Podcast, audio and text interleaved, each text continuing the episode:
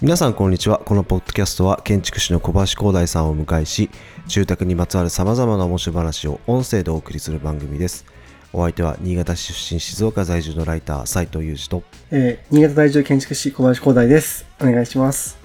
ろしくお願いしますさあ光大さんはい、どうも。はいえっ、とまあ梅雨も終わってもうだいぶ暑い日続いているんですけども、うんうん。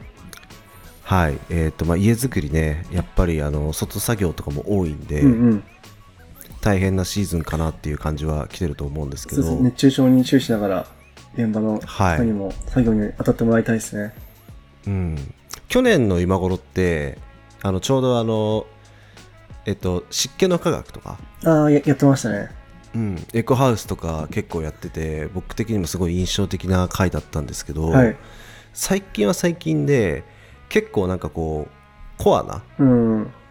テーマなんかを扱ったりだとかよりこうパーソナルな話題っていうんですかね旅行記だったりとか、うん。えーっと差し入れのお話だったりあと、か、はいはい。うん、そういうのも結構カジュアルにこうなんだろう聞くことができてラジオっぽいかなと思って僕も結構編集してて楽しいなと思いながら、えー、と聞かせてもらってるんですけども、えー、と本日のテーマどういったものをお話ししていただけるんでしょうかはい。今日はですね、私がはい現在、えーまさに着工して取り組んでいる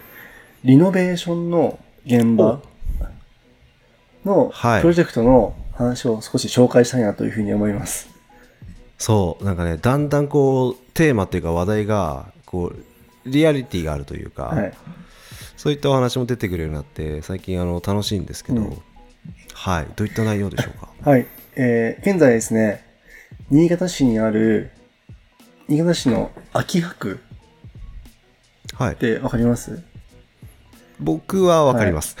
はい。まあ、新潟市内の、まあ、旧新津っていうところなんですですけども、うんうんはい。秋葉区にある、えー泊まれる劇場、スロープハウスというものを、現在リノベーションで作っています。ほう。ちょっとわかんないあれが出てきたよ。はい。そうなんですよ。泊ま、泊まれる、ん泊まれる劇場。泊まれる劇場。はい。まあ、ちはい築70年の古民家を、まあ、リノベーションして、地域に開かれたカフェゲストハウスを作るとおー、なるほど、なるほど、ないうるほところが概要になります。ど。はいちょっと。説明していきますね。はい、楽しみです。はい。で、舞台になっているのが、新潟市の秋葉区っていうところで、秋葉区っていうのは、新潟駅から車で30分ぐらいの、えー距離感にある場所になります。最寄り駅は新津というところになります。この秋葉区っていうのは、この新潟市の8区の中でも、そう里山があったりとか、えー結構山があるみたいなところの、まあ、はい。も、はいも、もみじがあったりとか、かつてはこうんう石油の里とか、石油ではい財を成したとか、あと鉄道はいはのい拠点でもあったんで、鉄道の街というふうに言われていて、独自の文化圏を持っているという街になります。で、そんな、だいたい8万人ぐらいの街、区、区なんですけども、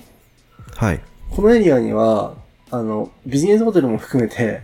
宿泊施設がないんですよね。えー、そうだったんですか、うんに、みんなね、新潟駅に泊まれるんですよ。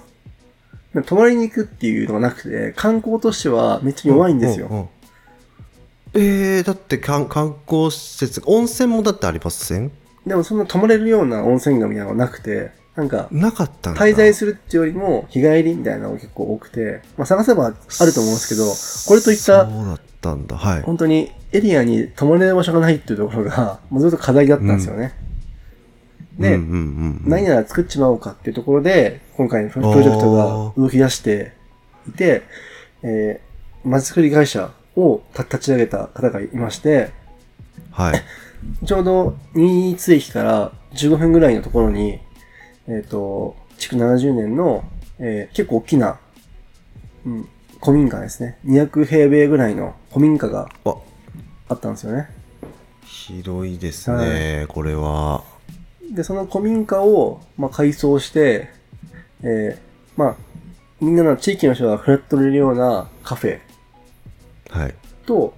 えーまあ、泊まれるゲストハウス機能を複合したものに、まあ、リノベーションしてほしいっていう、まあ、建築のプロデュースと設計の方の依頼を現在新潟山森社で請け負っていて、おでー今、まさに着工、もう設計が終わって、着工していって、えー9月ぐらいにもう完成するというところに、工事がお今ー、、すごい。佳境を迎えていて、11月3日にオープンするという風な流れで進んでいます。まさにあれですね、今一番脂が乗ってる時期、そうですね。工事的には。まさにバタバタしてますけど、そうですね。まあ、こういうのは地域の人に開かれてなんぼっていうか、人の目に触れてなんぼだと思いますんで、うんうんまうあ、んこ。れからクラウドファンディングをして、先行的に泊まれる権利を販売したりとか、おお面白いうん。そういうところも、あと、建築注文ワークショップをえ月月2回や実施して、えー建築中に書かれる城を結構多く作るというデザインとかも、まあ、いろんなチャレンジをしているので、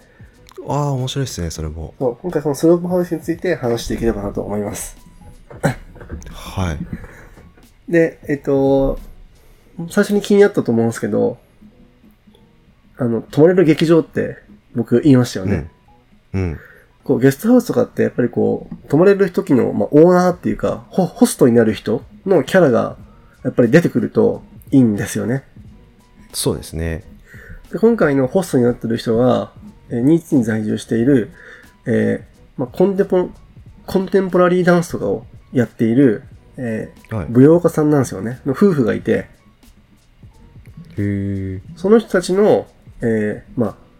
舞台を、その古民家上に再現して、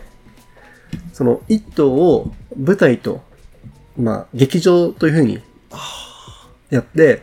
えー一段上がったところは舞台だし、宿泊室は楽屋だし、ああ、面白い。で、カフェメニューは、ちょっと劇場超待ってる間の、フィンガーフードでうんう代んわりにおにぎりそうをですね食べてるとか、そううんいうう、んうん。そうう。いうコンセプトにしてあるんですよね。何それもうコンセプトの時点で超面白いじゃないですはか。い。で、何もこの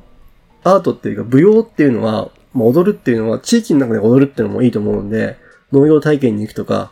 サイクリングをして地域になって遊びに行くっていう行為すら、もう、まあ踊るっていうところだよねってことで、うんうん。みんなが踊り手であって、そのキャストとゲストもみんな踊り手っていう感じで、はいはいはい。っていう建築的で、建築的には、えースポットライトを中心に構成しているので、まさにスポットライトで、その舞台を照らしたり、人を照らすというところの、まあ、空間構成にしていくというふうな、えーなんか軸で今動いています。なんか面白そうじゃないですか。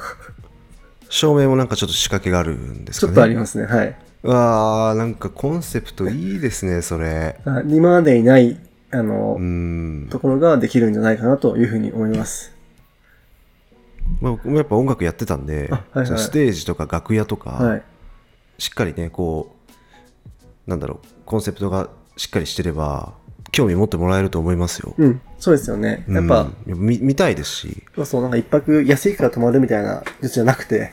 しっかりなんかう、ん地域の人も、海外から来た人も、なんか同じ空間にいて、なんか酒を飲むみたいな感じが、うんうん交流が生まれるところに価値が、本当の価値があるんじゃないかというふうなところを、のデザインを、まあ、していこうというところで、うんへえ、面白そう。まあ、私としては、予算を、最初からもう予算が決まっていたんで、その予算できる範囲を逆算してやるというところで、まあ進めています。これ、民間の事業じゃないので、あ、そうなんだ。はい。まあ、祭り、まあ、祭りに関しては民間なんですけども、はい。共同出資して出出してるので、はい。なんか予算オーバーしちゃった、てへみたいな、追加調剤ってのはできないんですよね。うんうんうんなんで、予備費見たりとか、そういうところが結構建築マネ、高度な結構建築マネジメントが求められていて、うん。おおかっこいいのがさ、すがです。かっこいいのができました。以上、みたいな感じではダメなんですよ。作るプロセスから人を巻き込んでいかないと、その後の事業継続というか、なんかオープンした時点で、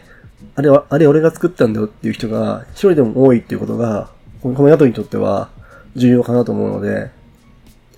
自分の街にある宿を自分のことにっていうところが結構今回の、まあ、僕の中でのテーマにしてます。うん。もう、その宿自体が、まあ、一員だよじゃないですけど、はい。そそういうイメージですよね。そうですね。建物を開くっていうことは、その街に、まあ、入ってもいいんだよっていうところを、まあうんうんうん、見せてるっていうところだと思いますんで、いいですね、 そういうところも。はい。なんかデザインコードとしましても、あんまり激しく間取り変更しないで、うん。今ある柱を、まあ、生かそうとか、はい。うん。あと、秋葉区の素材とか、秋葉区の職人さんをメインにキャスティングしてます。おーそれはなんか影響あありました感じましたうん、なんか職人さんも結構多い街なんで、うんうん。ただこう現場入るんじゃなくて、これ何作ってるのっていうところで、しっかり説明しながら、はいはいはい。まあ、できたら、オープンしたら泊まりに来てよっていう言葉をかけるように。ああ、そっかそっかそっか。まあ、新潟で用意してね、全部、ああの、そっちから持ってくるじゃなくて、あ、そうです、そうです、そうです。秋葉区の方で探してっはい。ていう感じですね。なるべくですね。おー口コミもその分だけ広がりやすいみたいな。はいうちあれ作ってきたんだよみたいな感じですね。うんうんうんあとはこの、今回がその、さ坂道の途中にあるんですよね。うん。おーだからスロープハなるウスって言うんですけほどど、ああ、そっかそっかそっか。まあ、そういう物理的な意味もあるし、まあ、人生の途中とか、おー人生で悩んだ時とかに、このスロープっていうか、ここで一旦たたた立ち止まって自分を見つめ直すっていう場所になったらいいなっていう願いが込められて、このスロープハウスっていう名前がついてます。うんうん。で、建築的なインスパイアとしましては、えっと、段差があったっていいじゃない。スロープ、スロープ、スロープだものっていうところを して、おーこれ古民家なんで段差結構多いんですよね。うん、そうかもしれないですで、ねそ。れそれちょ調整し、バーって全部ぶぶっ壊して調整していくんですけど、はい。うん。まあ、ちょっとぐらいスロープあったっていいじゃんっていうところも、ひ低いとこがあったりとか、段差があったって気をつけてねっていうふうに、OK にしようと。ああ、そっかそっかそっか。なるほど、なるほど。っていうところも、なんか割り切って、今回作ってるところも、まあ、完成したら、くすっ、くすっ、くすっっていう、な、なるポイントかなと思います。ああ、逆にね、はい。これだって、ちょっと僕の方には今手元に写真があるんですけど、この梁とか、はいむちゃくちゃ立派ですよ、これ。そうなんですよ。もともと結構ね、いい家というか、うんだったので、まあそんなめちゃくちゃその、プリミティブでめっちゃいいかっていうと、100年クラスかっていうとそうでもないんですけど、はいはいはい。まあ、70年ぐらいっていう非常にこう、半端な年数なんです けど。うん。でも当いやいやでもうんでも当時にしてはこれは、時代を反映してたんじゃないかなと僕私は思います。また僕、あの、ね、新潟っていうかさ、秋葉区知ってるんで、はいはい。それをちょっと合わせてイメージするとこの高いところにこうえっ、とえっ、と最高用の窓があったりとか、うんうん。天井がめちゃくちゃ高かったりとかなんかちょっとこうなるほどなって思っちゃいますねそうそうですよね。はあそうそうそうそうでああそこにこの建物でそういう宿泊施設ができるんだっていうのをちょっと想像しながらお話聞いてたんですけどい。いいですねそうですね。私、この住宅、住宅結構作ってる件数が多いんですけど、はいたまにこうやってこう、家、家を改装した宿とかってのは結構得意というか、うんうんうんなんかこういう、泊まるとかと、なんか住むって結構属性が似てるので、うんえ結構提案しやすいなと思ったり、はいまあ、木造なんでね、結構私はしやすいなと思って、年に1回ぐらいこういうのを取り組んでるという感じです。うんうんうんでさらに私の得意な、えーエコハウスですね。断熱要素ももちろん知っている。